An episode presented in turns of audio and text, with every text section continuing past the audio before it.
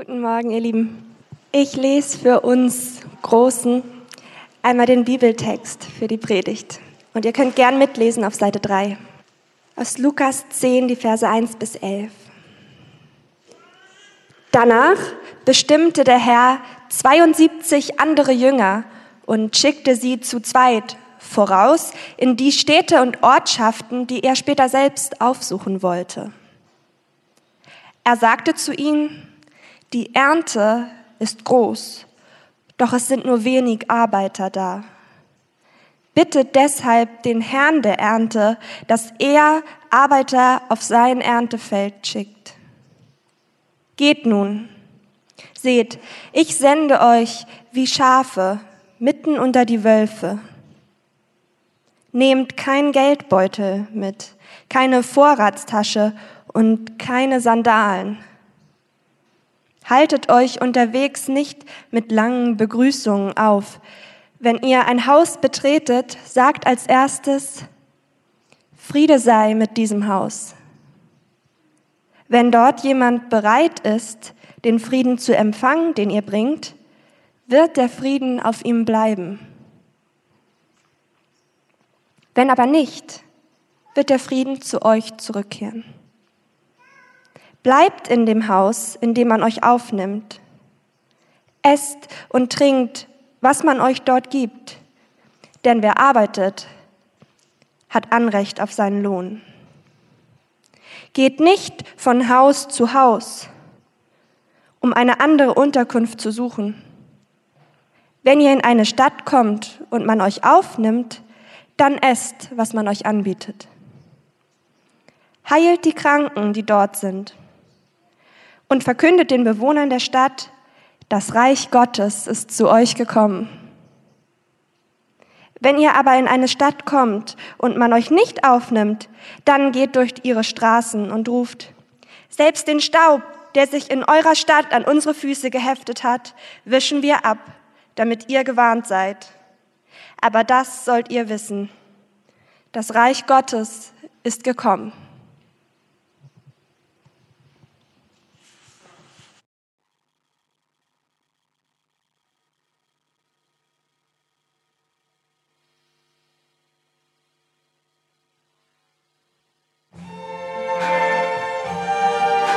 I have a dream. Some great new products. I see trees of This is possible. Yes, we can. red Spirit of the Lord is upon me. I see them bloom for me and you. And I think to myself, Ganz konkret, glaube ich, in meiner Nachbarschaft, indem ich die Leute um mich herum sehe, sehe, was sie brauchen, sehe, was sie, wo sie gerade stehen und da mit Ruhe und Frieden und Gelassenheit und ganz viel Liebe und ganz viel ähm, ja, Zuhören auch einfach da bin in meiner Nachbarschaft bei meinen Freunden. Und ich glaube schon auch mit, dass wir auf die Welt gucken müssen und, und auch dafür beten können. Aber ich glaube, konkret können wir am meisten tun, da wo wir sind, direkt hier in Hamburg. Indem ich die Menschen, die ich ähm, treffe, kennenlerne und versuche sie zu erkennen in ihren Gaben und Fähigkeiten und versuche sie zu ermutigen und sie wertzuschätzen und äh, ja, zu begleiten auf ihrem Weg mit Gott. And I think to myself, what a wonderful. Ähm, dann war das so, dass wir nach dem Gottesdienst einfach Leute eingeladen haben zum Essen, die wir gar nicht kannten. Und wir hatten ganz viel eingekauft und ähm, ja, es hat spontan Besuch abgesagt. Und dann haben wir gesagt, ja gut, was machen wir jetzt mit dem ganzen Essen? Ne? Und dann hat sich das so spontan ergeben. Und das war total nett und da ist auch wirklich eine Freundschaft daraus entstanden. Das war total schön. Ja. Ähm, jedes Jahr um den 3. Oktober fahre ich mit ein paar Freunden nach Norwegen zum Angeln. Und da nehmen wir Freunde mit, die hier in der Kirche sind, aber auch normale Leute von da draußen, die nicht in die Kirche gehen. Und das sind immer wunderbare Momente, weil mal fangen wir was, mal fangen wir nichts. Wir nehmen immer nur ein paar Kartoffeln mit. Ähm, aber es ist immer genug da irgendwie und es reicht immer für alle. Und wir laden da Freunde ein und wir teilen unseren Glauben da, ganz praktisch tatsächlich, weil es sich anbietet, wenn du Fische rausziehst aus dem Meer, was türkisfarben schimmert im Herbstlicht, Glauben zu teilen und darüber zu reden und dafür zu danken.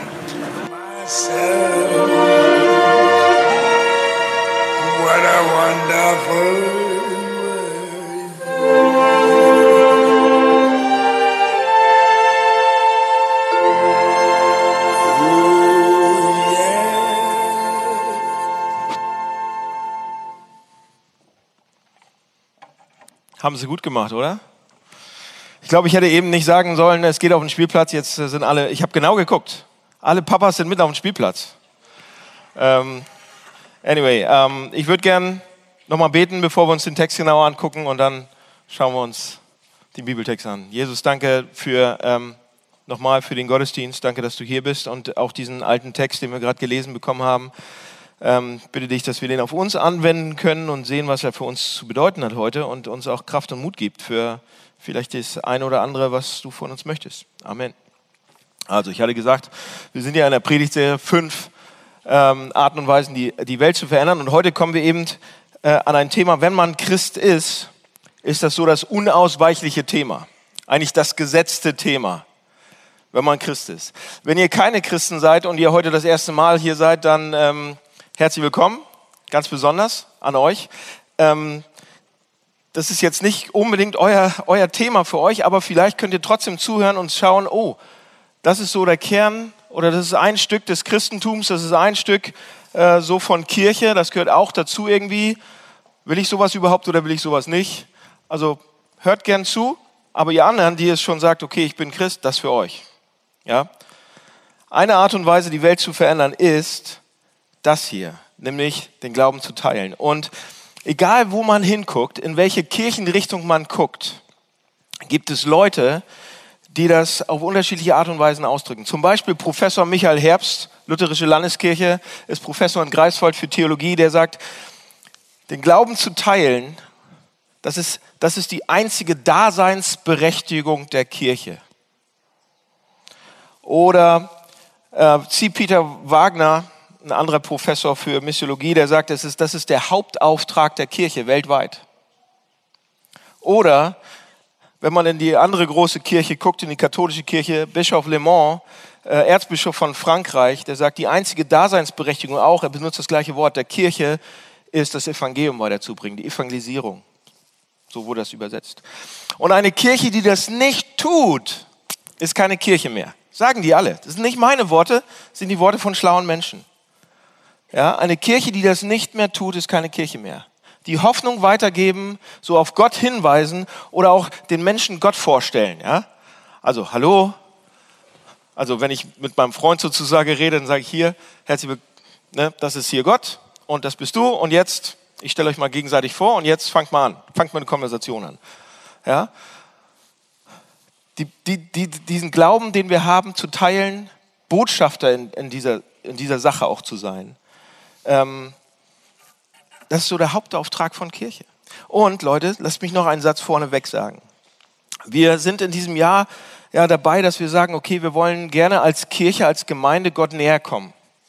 Ja, deshalb stärken wir auch unsere, unsere Kleingruppen, unsere Hauskreise, unsere Sofagruppen, ja, unsere Nachbarschaftskirchen und sagen, doch, das ist einer der wichtigsten Sachen, wenn man auch Christ ist in Kirche. Wir wollen Gott näher kommen. Wir wollen mehr erleben von ihm oder ihn auch spürbar so mal, so mal greifen können. Und dann muss man aber sagen, und das ist eine gute Sache, das ist eine absolut gute Sache, ist auch für uns Priorität dieses Jahr als Kirche.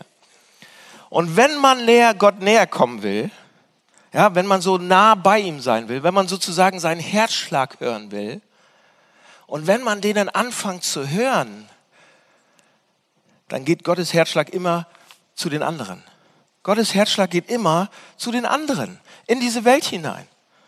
Immer zu, zu ja. Es geht darum, dass er das möchte, dass andere ihn auch noch kennenlernen. Ja. Und nicht nur kennenlernen, sondern er möchte, dass, dass, es, dass, es, dass wir als Botschafter in dieser Welt tatsächlich so sein, sein, das, was er möchte, sozusagen, vertreten. Also wenn man will, so, wenn man Gott näher kommen will und irgendwann, wenn man will, was Gott will, dann will man Mission. Ich weiß, es ist ein schlimmes Wort, aber ich erkläre es gleich, was er damit meint. Wenn man will, was Gott will, dann will man nach draußen. Dann will man zu anderen Menschen hin. Und, und ähm, in den letzten Wochen, und das ist eigentlich, das ist meine, mein größter Spaß als Pastor. Ja, als euer Pastor, in den letzten Wochen hatte ich so einige Gespräche und da kam jemand zu mir und meinte, das war so ein Lunch, so ein Business Lunch und so weiter und der meinte am, am Ende, also Daniel, ähm, ich, wie wird man Christ? Kannst du mir erklären, wie man Christ wird? Und ich, oh Mann, jetzt so in zwei Minuten noch, okay. Ja, und das war aber eine, das war eine richtig gute Frage. Oder, ähm, das war letzte Woche, da saß ich mit jemandem im Büro und der ist schon so dabei und sagt, sag, sag mal, also wenn ich jetzt Christ werde, so ich bin gerade dabei, wie liest man eigentlich die Bibel? Und was ist denn daran richtig und was falsch? Und wie lese ich die? Wie verstehe ich die eigentlich? Und, und, und meine Güte. Und wie komme ich da eigentlich weiter so? Wer, wer kann mir da helfen? Und das waren tolle Gespräche und ich, ich liebe das. Oder ein Freund von mir, ein anderer Freund von mir, der, ähm, das ist auch letzte Woche passiert, weiß ich aus erster Hand, der saß mit, ähm, der hatte Besuch bekommen von zwei von seinen Freunden auch und die saßen am Lagerfeuer abends bei sich irgendwie im Kleingarten und ähm, die saßen dann da und nachts und ähm, und haben über alte Zeiten gesprochen und der eine hat dann erzählt, ja, weißt du was, also irgendwie bin ich jetzt 40, 41, 42 und ich, und ich sehe, wie so die, die, die Beziehung und die Ehen von allen meinen Freunden irgendwie auch kaputt gehen. Und irgendwie, sag mal, sag mal, wie ist das bei euch im Hamburg-Projekt? Irgendwie scheint das, dass es ein bisschen anders ist. Dass es irgendwie die Beziehungen länger halten oder, und ich, ja, und er sagte, ja, das mag auf den ersten Blick so aussehen und so weiter. Es ist immer noch nicht leicht hier, also äh, in, der, in, dieser Welt so, so Ehen zu führen und Beziehungen, dass die halten und so weiter. Aber ja. Und er hat dann gefragt, aber warum ist das so? Und dann, und dann hat er gesagt, ja, also, und hat ausgepackt. Und hat gesagt, wo, wo, wo Christen, wo Hamburg-Projekt-Leute, wo, wo Leute, die hier sind, vielleicht auch eine andere Ressource haben, um durch Schwierigkeiten durchzugehen. Ja? Oder eine andere Freundin von mir, auch hier aus dem Hamburg-Projekt, die wurde äh, in so einem, in so einem 360-Grad-Feedback, weiß ich nicht, ob ihr das kennt, ist manchmal in, in, in Firmen so üblich, um, um Führungskräfte eben noch weiter zu bringen und so weiter. Und sie wurde gespiegelt von verschiedenen Kollegen und sie, sie, sie hat das überhaupt nicht so wahrgenommen, aber sie, ihr wurde gespiegelt, sag mal, du bist irgendwie eine, du hast so eine innere Ruhe im Auge des Sturms, du bist so friedlicher, ausgeglichener und hast so eine innere Stärke. Warum? Und, und sie dachte das überhaupt nicht von ihr und das wurde ihr gespiegelt und sie sagte, also, also das, der einzige Grund, der ihr eingefallen ist, ist, ich kann beten vorher und nachher das macht mich nicht alles total verrückt, was hier gerade passiert. Also einige von uns sind schon Botschafter bis zu einem gewissen Grad und wir machen schon. Und das ist gut und wichtig, Leute, dass wir mit unserem Glauben durchs Leben gehen. Absolut, ja, weil es nicht so viele Menschen davon gibt um uns rum, die so im Alltag engagiert ihren Glauben leben oder engagiert irgendwie Beispiel sind dadurch auch. Und für wenige von meinen Freunden, also für viele eigentlich, bin ich der einzige Christ, den die kennen, überhaupt. Ja, der vielleicht sogar offen und direkt über seinen Glauben redet. Und dann müssen wir uns, wissen wir auch, in der Öffentlichkeit gibt es da so ein Bild von Christen, das halt wenig sexy ist. Ja? Es gibt eigentlich kein, eigentlich müsste man sagen, es gibt kein wirkliches Bild, kein wirklich gutes Bild, was es bedeutet, heutzutage Christ zu sein. Gibt's ja nicht. Es gibt alle möglichen lustigen Stereotypen. Ihr habt gerade schon losgelacht. Euch fällt irgendwas ein. Ja, mir fällt dann immer diese, diese beiden Mädchen, die sind so 16 Teenager-Mädchen und die werden interviewt. Und die sagen, und, und die werden interviewt, was ist euer Lieblingsplatz? Was müsste, was ist da, wo ihr Zeit verbringen wollt? Was ist so der, der beste Ort, den ihr euch vorstellen könnt? Und wisst ihr, was sie antworten? Die sagen, ja, der beste Ort ist so das Paradies, nur ohne Christen. Ja, also es gibt da echt lustige Stereotypen über Christen und einige sind auch nicht lustig, aber es gibt keine wirkliche Vorstellung mehr davon, was es bedeutet, Christ zu sein. Und selbst wenn man dann in der christlichen Kirche ist, so wenn wir in der christlichen Kirche sind, wir sind Hamburg-Projekt, wir haben viele christliche Freunde und so weiter, dann ist die Gefahr manchmal da, dass man, wenn man in diesen Kreisen ist, wenn man in einer christlichen Kirche ist, wenn man in dieser Subkultur ist, wenn man dazugehört und sich zu lange darin aufhält, dann schleichen sich so schnell eine ganze Menge verdrehter Ideen ein, worum es geht. Ja? Und was es dann bedeutet, eben Jünger Jesu zu sein oder Nachfolger zu sein oder Gott zu kennen oder selbst sein Botschafter zu sein. Das nennt man gedanklichen Inzest. Und das passiert in den besten Gruppen, in den besten Kirchen, in den besten Gemeinschaften, in den besten Gemeinden. Ja, und dann kommt man irgendwann und sagt, ja, was bringt mir eigentlich jetzt das Hamburg-Projekt? Was bringt mir das? Was, was bringt mir meine Gemeinde? Wo kriege ich meine Gemeinschaft? Wo hilft mir das am meisten? Oder, ja, jetzt haben sie heute nicht meine Musik, also irgendwie, ja, ich weiß nicht, ob ich noch länger hier sein kann oder nicht oder wie auch immer. Ja, oder, oder man sagt, oh, die haben ja überhaupt nicht, an der Stelle nicht meine Meinung und deshalb, hm, ja, also da sind, ihr wisst es selber. Also da kommen, da kommen verschiedene Ideen und Gedanken zusammen und man denkt nachher, warte mal, äh, aber ist das das, was die Kirche ausmacht? Ist das, was wir eigentlich, weshalb wir noch hier sind? Wenn es doch nur um Gemeinschaft gehen würde und IT, die Sonnenschein und alle sind fröhlich zusammen, Leute, wisst ihr was? Dann wären wir schon lange nicht mehr hier, wenn wir Christen wären. Dann wären wir schon lange bei unserem Vater. Aber er lässt uns noch hier, weil wir einen Auftrag haben. Und Jesus zeigt uns im Text, was das bedeutet. Was es bedeutet, in Line mit ihm zu sein. Was es bedeutet, in gesendet zu sein von ihm, was es bedeutet, mit ihm gemeinsam durch diese Welt zu gehen. Okay? Und, oder man könnte sagen in anderen Worten, Jesus zeigt uns hier, was es bedeutet, seine Boten zu sein oder seine Botschafter. Ein Botschafter, ein Konsul, ein Botschafter sozusagen. Was bedeutet das, ein Botschafter für Jesus Christus zu sein? Und hier im, Text haben wir gelesen, dass Jesus erstmal so 72 Jünger zusammenholt. Ja, der hatte nicht nur zwölf immer, das war so die, seine, seine, seine engsten Freunde, aber hatte dann auch eine größere Gruppe von Jüngern, 72. Und, ähm, und die hat er dann sozusagen losgeschickt. An seiner Stelle hat er gesagt, schießt schon mal los, ich gebe euch Autorität und hier und da und ihr sollt das in meinem Namen sozusagen machen. Und einen Satz will ich noch vorher sagen. Ich wünsche mir von ganzem Herzen, eigentlich deshalb bin ich hier Pastor, ich wünsche mir, oder wenn es irgendwas geben würde, was ich mir von Herzen wünschen würde zu meinem Geburtstag, ich liebe ja Geschenke zu kriegen, dann ist es, dass das Hamburg-Projekt dafür bekannt wird, dass wir Botschafter sind einer wirklichen Hoffnung, einer wirklichen Zuversicht, einer wirklichen Alternative für unseren Alltag in dieser Stadt hin. Das wünsche ich mir ohne Ende. Und deswegen lasst uns mal angucken, was, was wir hier von Jesus vielleicht auch lernen können, für uns. Ja? Also das Erste ist, was uns als erstes ins Auge spricht, wenn wir den Text lesen. Jesus schickt sie los, aber er sagt, wisst ihr was? Wenn ihr losgeht, nehmt nichts mit. Einfach nehmt nichts mit. Kein Geld, keine zweiten Paar Schuhe, kein Koffer, kein Trolley, gar nichts. Nehmt nichts mit. Keine Vorratstasche. Warum? Ja, und dann, wenn wir das so lesen, wir müssen im Auge behalten, die haben immer, die sind die sind nicht immer ohne alles. Normalerweise hatten die Jünger Geld. Und normalerweise hatten sie durchaus ein zweites Paar Schuhe und auch Geldvorräte. Es gab so einen Jünger, der war verantwortlich für das Geld. Die hatten dann eine gemeinsame Kasse sozusagen, aus der sie dann ihre, ihre Verpflegung sozusagen gekauft haben und auch Reisekasse und sonst irgendwas. Also das gab's. Aber hier an dieser Stelle, in dieser Situation sagt Jesus, halt, ja, in Lukas 10, ich gebe euch eine andere Anweisung. Nehmt nichts mit. Kein Geld, keine Kasse, Nix. Warum? Warum? Seht ihr, diese Anweisung von Jesus an dieser Stelle erfüllt einen bestimmten Zweck. Einen ganz bestimmten Zweck. Es ist ein Geheimnis. Es ist geheim. Er wollte, dass diese 72 Jünger als Vorbereitung darauf, seine Botschafter zu sein, etwas ganz Besonderes lernen und mitkriegen. So verinnerlichen auch. So, was könnte das sein?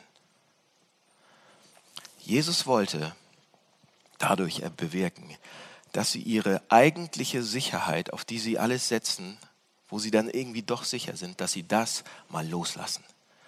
Dass sie ganz und gar auf Gott vertrauen. Ja?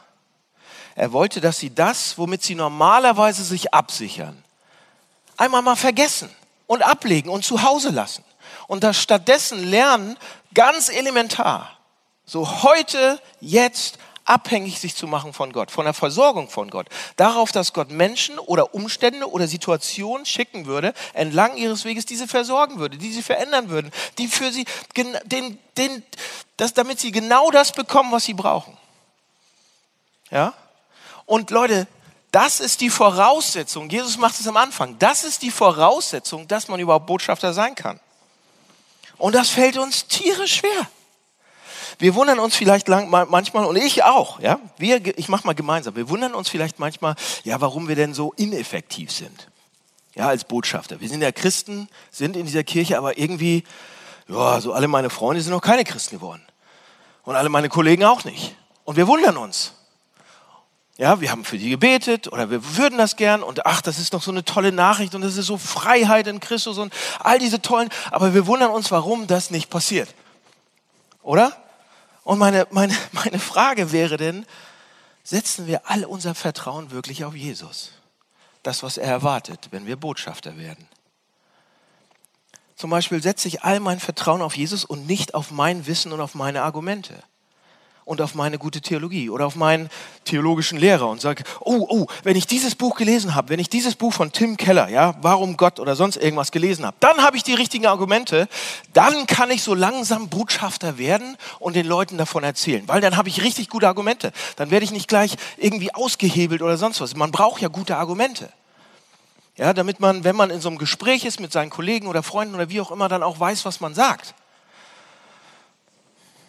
und ich, und ich muss das auswendig lernen und ich muss die richtig durchdrungen haben und verstanden haben. Und wenn ich die dann habe, dann kann ich sie überzeugen. Stimmt nicht, wird nicht passieren. Hier ist was zu Argumenten, Leute. Gute Argumente sind gut, versteht mich nicht falsch. Lernt so viel wie möglich, gute Argumente sind gut. Ah, weil schlechte Argumente zerstören Glauben komplett.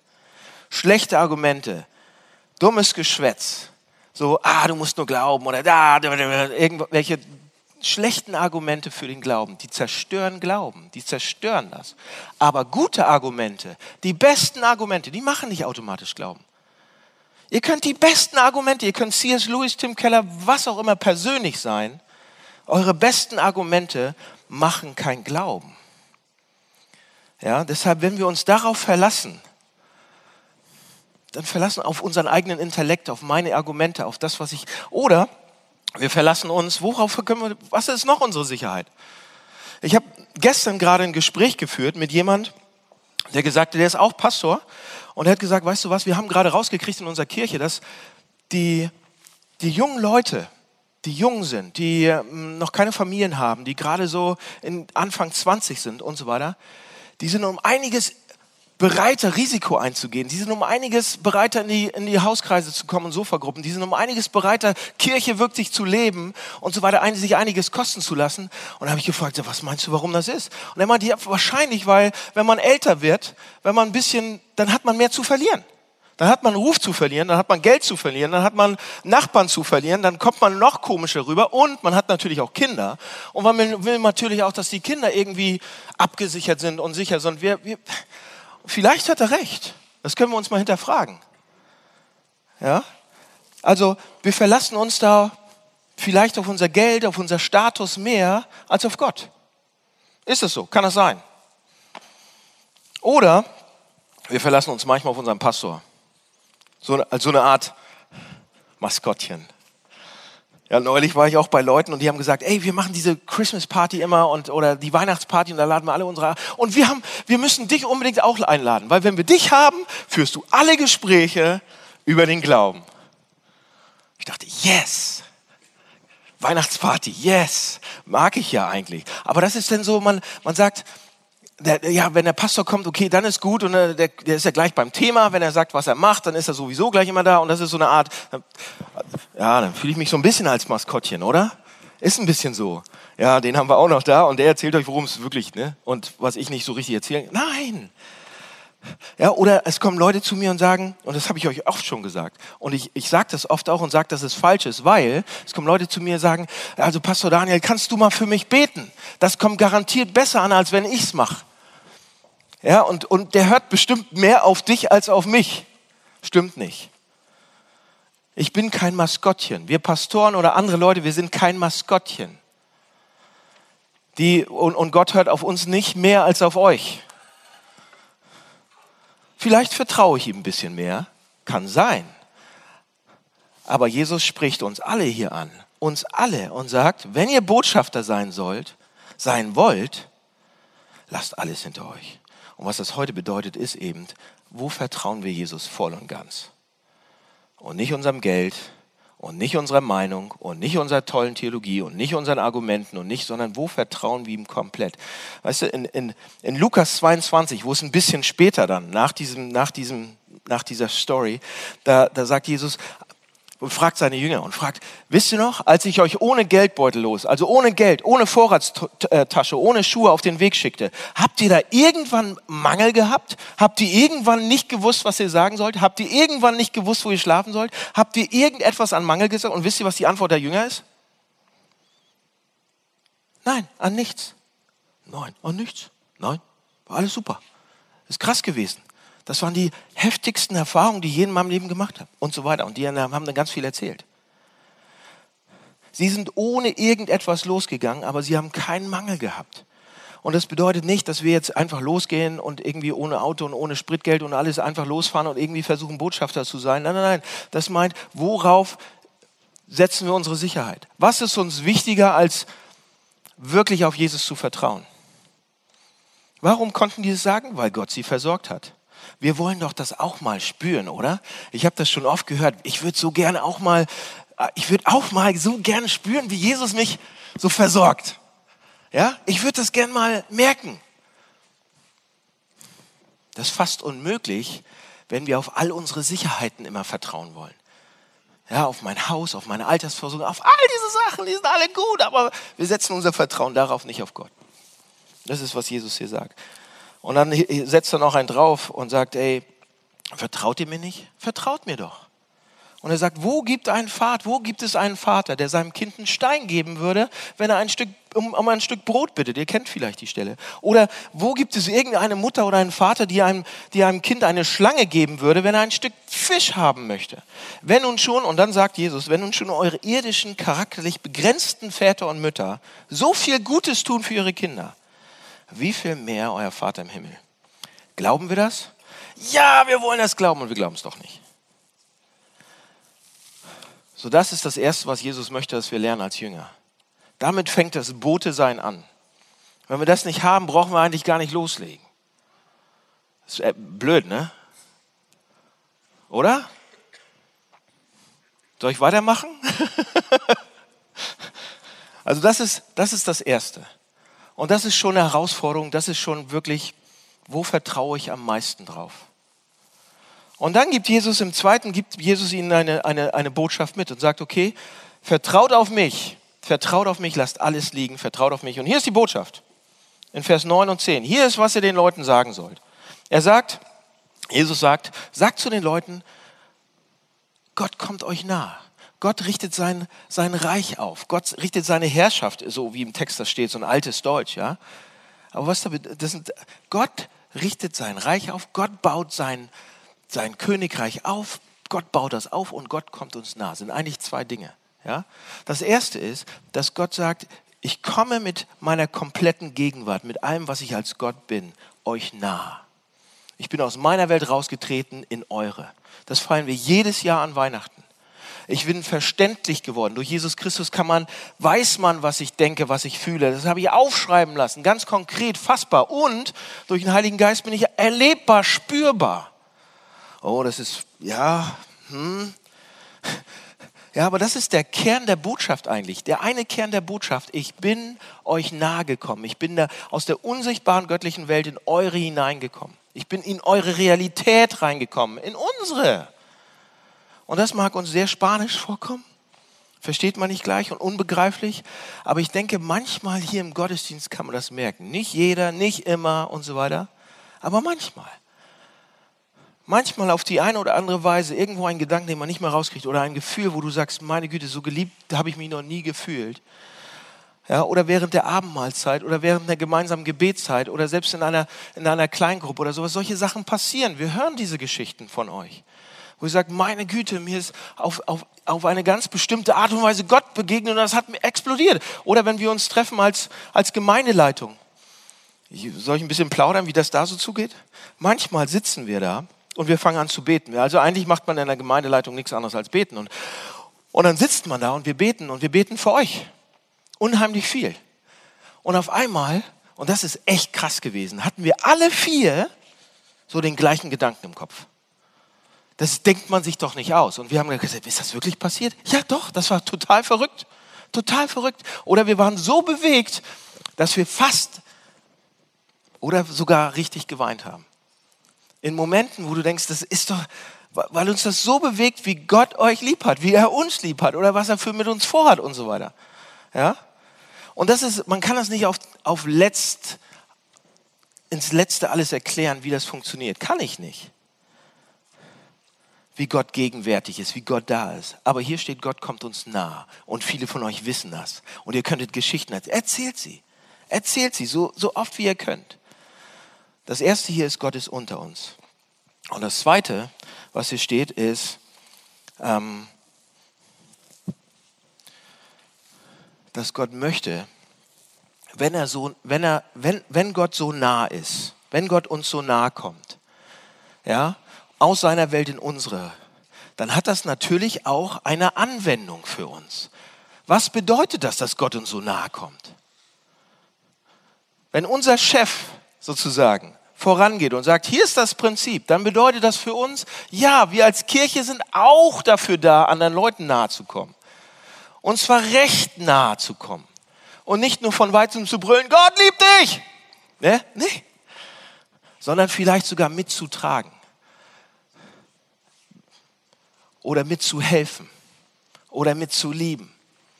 Oder mitzudienen. Das ist die Anwendung davon. Gott, Gott kommt uns nah und wie kann es dann sein, dass wir in irgendeiner Form dann nur auf den Gedanken kommen könnten, dass wir uns selbst einigeln und das für uns behalten und im eigenen Saft schmoren? Das geht nicht. Wenn das wirklich stimmt hier, das ist undenkbar. In einem Satz heißt es eigentlich, wir sollten eine Kirche sein oder Menschen sein, Christen sein, die für die Nachbarn und Mitmenschen und Freunde da sind. Ja, das ist schwer, ich weiß. Das ist fast unmöglich manchmal, aber das ist das, was er sagt. Das ist, er macht das für uns, für die Menschen hier. Das ist die Richtung, in der er uns haben will. Und das bedeutet, dass wir als Kirche keine Kirche sind nur für Christen. Das hier ist eine Kirche nicht nur für Christen. Das ist kein Wohlfühlclub. Das ist, das ist ein, das hier ist eine Gemeinschaft, eine Gemeinde, eine Kirche, für diese Stadt, für unsere Nachbarschaften, für alle, die sich irgendwie für einen christlichen Glauben oder Spiritualität oder für Gott oder was damit zusammenhängt und für Gemeinschaft in dieser Stadt, die sich dafür interessieren. Gerade weil wir das im Herzen haben. Das ist keine Herberge nur für Christen, sondern eine Gemeinschaft, ein Angebot für unsere Freunde. Das ist die Anwendung davon. Okay? Und dann noch eine kleine andere Sache was, was hier äh, drin steckt. Gott sagt ja nicht nur, okay, ich bin euch nahe gekommen, sondern er sagt auch, ich baue mein Reich auf. Oh, was bedeutet das? Ja? Es geht eigentlich darum, wenn Gott sagt, ich baue mein Reich auf. Und da gibt es viele Punkte aus dem Text und ich muss mir echt kurz halten. So, aber eigentlich, was das bedeutet, ist, dass er sagt, es geht um mich hier. Es geht um mich.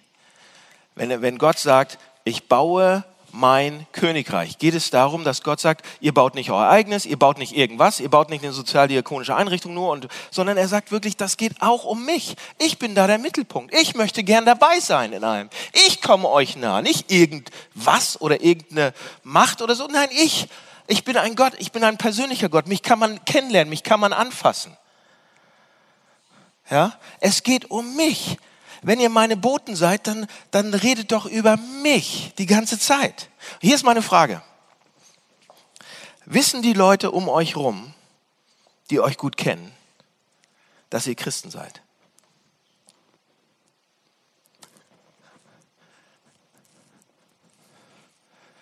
Wie und woher sollten sie das wissen? Und versteht mich nicht falsch, versteht mich nicht falsch. Es geht nicht darum, dass ihr alle Traktate verteilen müsst. Es geht nicht darum, dass ihr schreien müsst mit diesem Schild und sagen müsst, äh, kehrt um und glaubt das Evangelium, sonst, ne, sonst kommt der mit den Hörnern und so weiter. Ja, es geht nicht darum, dass ihr sagen müsst, so und so müsst ihr genau leben und dann liebt dich Gott und so weiter. Überhaupt nicht. Das ist nicht hilfreich. Das war auch nicht hilfreich in den letzten Jahren.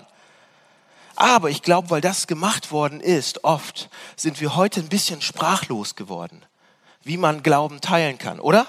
Wir wollen auf jeden Fall so nicht mehr sein. Wir wollen das, das ist auch falsch gewesen. Aber auf der anderen Seite haben wir noch nicht so richtig wieder unsere Vokabeln dafür, wie man Glauben teilt, wie man Argumente findet, wie man seinen Freunden auf eine normale Art und Weise ganz normal erzählt, ich bin Christ. Willst du nicht auch Christ sein? Alter, wirklich? Kann man das so fragen? Ja? Und, und oft genug sehen unsere Freunde, vielleicht fühlen die das auch und wie wir unseren Glauben teilen oder Hoffnung teilen und wir helfen ihnen unglaublich und unseren Nachbarn. Und dann?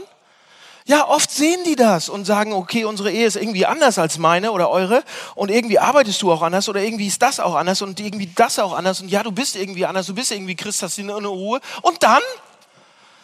Was ist der nächste Schritt? Ja, hm, bist irgendwie anders, ja. Hast eine Ruhe, ja. Okay, vielleicht ist sie sogar von deinem Glauben. Und dann? Was ist der nächste Schritt? Gott möchte, dass wir einen Schritt weitergehen. Dass wir ein bisschen, Mut, nicht so wie es mal war. Nein, überhaupt nicht. Das, das, darum geht es nicht. Ich glaube, dass wir ein bisschen mutiger werden könnten wieder und fragen könnten, warum bist du nicht auch Christ? Und ich glaube, ich glaube zutiefst, dass wir uns da ganz schön wundern werden, was dann passiert. Manchmal. Manchmal denkst du auch, oh Mann, da braucht man Mut und, da muss man stark sein. Aber warum fangen wir nicht auch manchmal an, wenn wir schon ein Stück des Weges, nicht, nicht alle auf der Mönckeberg, das meine ich überhaupt nicht, auf der Mönckebergstraße. Aber warum fragen wir nicht manchmal unsere Freunde, die wir schon begleiten tatsächlich und die dann auch fast die Fragen schon haben und du sagst, warum bist du nicht eigentlich Christ? Und der andere sagt, äh, was? Meinst du mich? Mein, äh, wirklich? Äh, meinst du, ich kann das werden? Ähm, was heißt denn das genau? Muss ich da irgendwo unterschreiben? so? Mit Blut? Nein, nein, nein. Wie wird man das eigentlich? Was bedeutet das eigentlich, Christ zu sein? Und ich glaube, ich verspreche euch, wir werden überrascht sein, was dann passiert. Aber wichtig ist dabei die Einstellung, die wir haben. Wirklich. Das ist nicht so, dass wir kommen, kommen sollten, wie das mal war. Und sagen, oh, aber jetzt musst du das hören und hier und da. Und jetzt haben sie gerade ein bisschen Interesse und jetzt haue ich dir das Christentum so rein.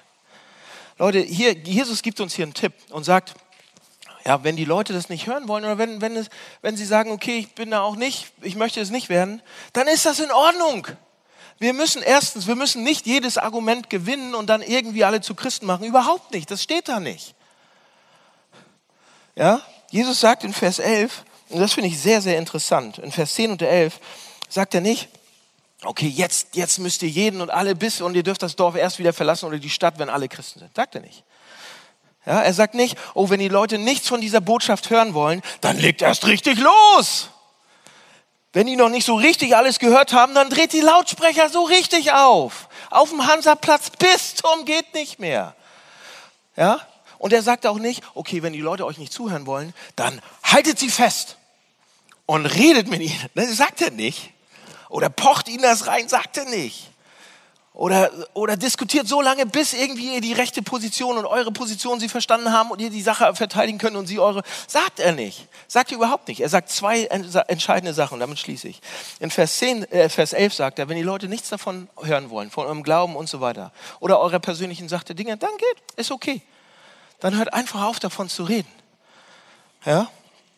Und das kann durchaus eine, äh, eine, eine, eine, Herausforderung sein, total. Denn wenn man von etwas begeistert ist, wenn man etwas weitererzählen will, wenn man sagt, oh Mann, das ist mir, jetzt sind mir tolle Sachen erzählt, weil ich das so weitererzählt habe und jetzt auf einmal, oder oh, mein bester Freund oder wie auch immer, der möchte nichts davon, das ist fast, oh, das ist schade. Ne? Man möchte doch davon erzählen, was einen bewegt und so weiter. Und man möchte auch nicht missverstanden werden und will das mitteilen und, und, und. Und das Naheliegendste ist dann, dass man vielleicht zu doll raufknallt. Ja? Und keine Offenheit dafür mitbringt, dass es auch abgelehnt wird. Aber genau dazu fordert Jesus uns auf. Er fordert uns auf, klar was zu sagen, aber dann auch zu sagen, okay. Das auch zu akzeptieren, wenn es nicht so ist. Das ist das eine, was Jesus sagt. Das zweite, was er sagt, ist vielleicht noch ein bisschen komischer, weil da steht, er fordert die Jünger dazu auf, den Staub von den Füßen abzuwischen. Habt ihr das gelesen? Also, da steht ja viel im Text, aber an der einen Stelle sagt er, okay, redet nicht weiter, ist okay. Und dann, wenn ihr den Ort verlasst, dann wischt euch den Staub von den Füßen. Und das ist ein komisches Bild. Und was bedeutet das? Ja? Ich glaube, dass es bedeutet Folgendes. Ich habe das gelesen, ein paar Kommentare dazu gelesen, was das im alten Orient sozusagen bedeutete. Ich denke, dass es ein, dass es ein gutes Bild dafür ist, dass es in einer Situation, in der ich mit meinem Glauben abgelehnt werde, dass ich dann nicht versuchen sollte, irgendwie die Dinge inhaltlich zu vermischen oder zu verwässern. Das sollte ich nicht machen. Das bedeutet das im alten Orient. Ja, und Leute, es ist, das ist nämlich krass. Es ist leicht, wenn man, wenn der Gegenüber sagt, nein, ich möchte das nicht und bist du verrückt, sowas zu glauben und man ist mitten in einer hitzigen Diskussion und so weiter, dass man dann irgendwie eins oder zwei Sachen von der Einstellung irgendwie, ja, er lehnt uns komplett ab, die Einstellung und macht sich vielleicht, oder wir werden lächerlich gemacht, vielleicht nicht von unseren Freunden, von anderen, dann ist die Gefahr, dass man einknickt. Inhaltlich. Dass man sagt, ja, meine Güte, und man macht inhaltlichen Rückzieher und sagt, ja, pff, ist vielleicht auch gar nicht, ne, und so weiter, aber naja, das war vielleicht auch ein bisschen anders gemeint und, und ja, eigentlich nicht so oder so. Kurz gesagt, es ist eine natürliche Versuchung in solchen Situationen, meine Position mit meinen Gedanken, mit anderen Sachen ein bisschen zu, zu mischen. Und ja, das könnte auch sein, zu verwässern oder einzuschränken. Und Jesus sagt hier, macht es nicht. Macht es nicht dieses Staub von den Füßen wischen ist, gibt, gibt Jesus seinen Nachfolgern als klares Zeichen mit, das nicht zu tun.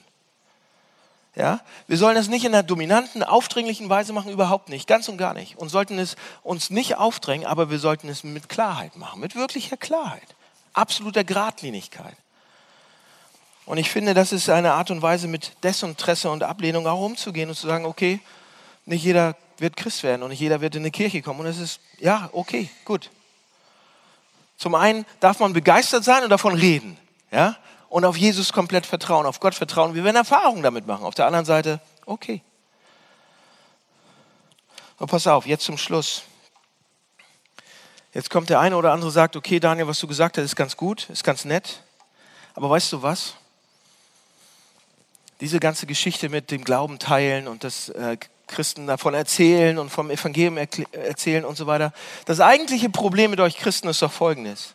Das eigentliche Problem, dieses an dem Thema Botschafter für Jesus sein oder den Glauben teilen, ist, dass, dass ihr Leute von eurem Glauben erzählen wollt.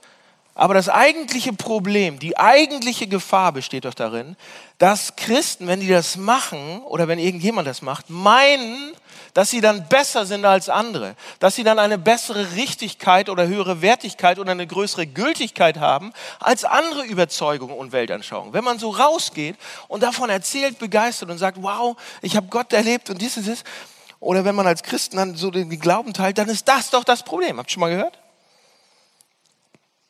Dass mir das, also mir wurde das vorgeworfen. Und das eigentliche Problem, die wirkliche Gefahr, dann an solch einer Einstellung erwächst ganz schnell da erwächst eine Überheblichkeit, eine Aggressivität vielleicht sogar und man versucht mit allen Mitteln das zu überzeugen. So was können wir dazu sagen?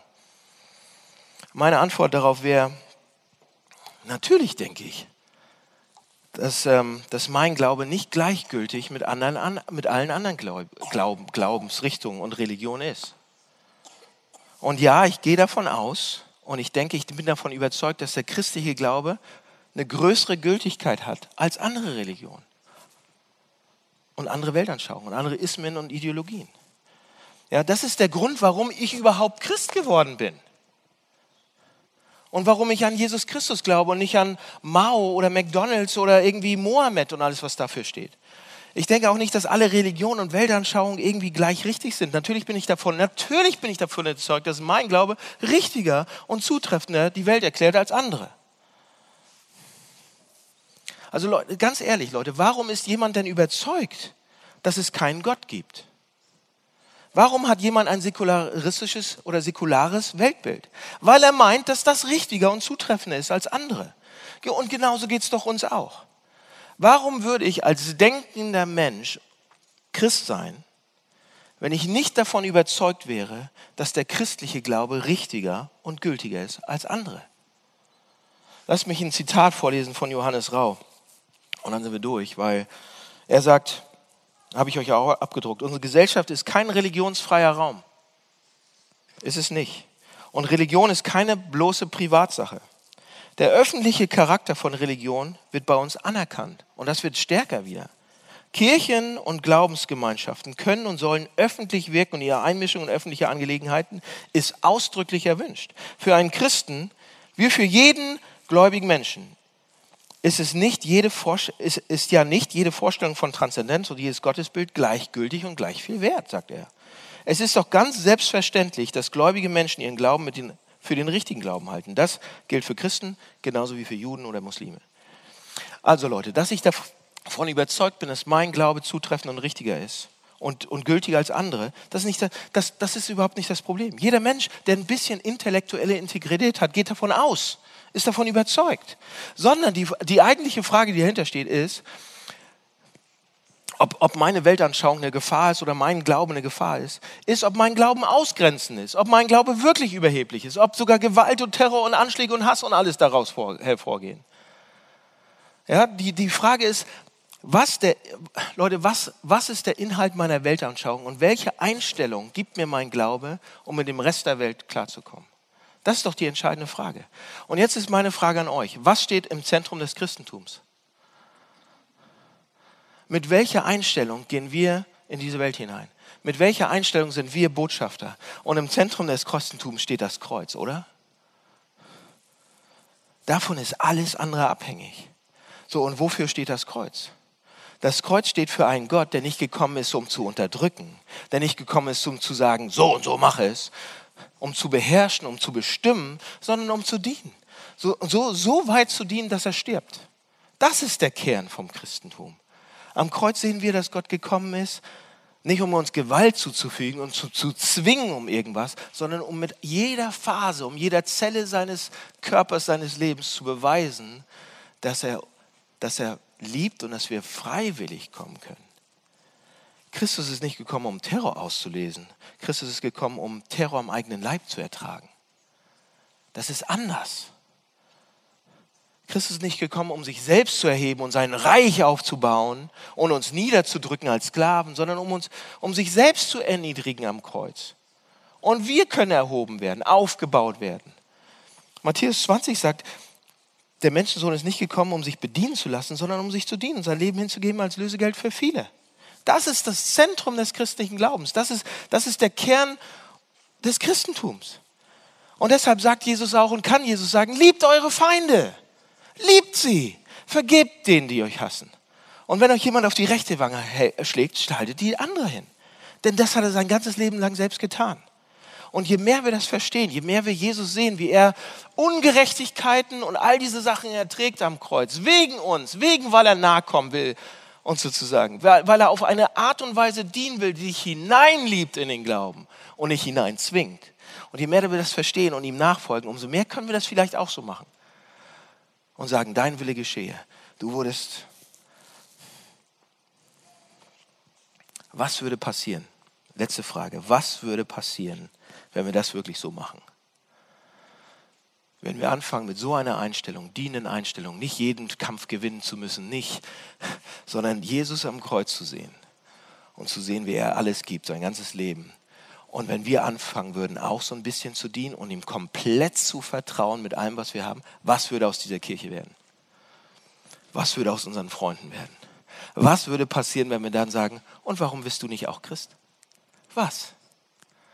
Lass mich beten. Jesus, vielen Dank für diesen Text. Vielen Dank, dass du uns nicht einfach so zu Christen machst oder einfach in eine Kirche steckst oder einfach so uns irgendwie da, sondern du gibst uns einen Auftrag. Einen ganz klaren Auftrag. Du sagst, wir sind hier für diese Stadt, wir sind hier für die anderen. Wir sind hier, um Glauben zu teilen. Wir sind hier, um zu helfen, zu dienen, Hoffnung zu bringen, Zuversicht zu bringen, weil du lebendig bist und weil das deine, deine Art von Reingehen in diese Welt war. Weil du uns so gewonnen hast. Und das ist, das ist so anders. Und das ist so wunderbar. Und das ist so wunderschön.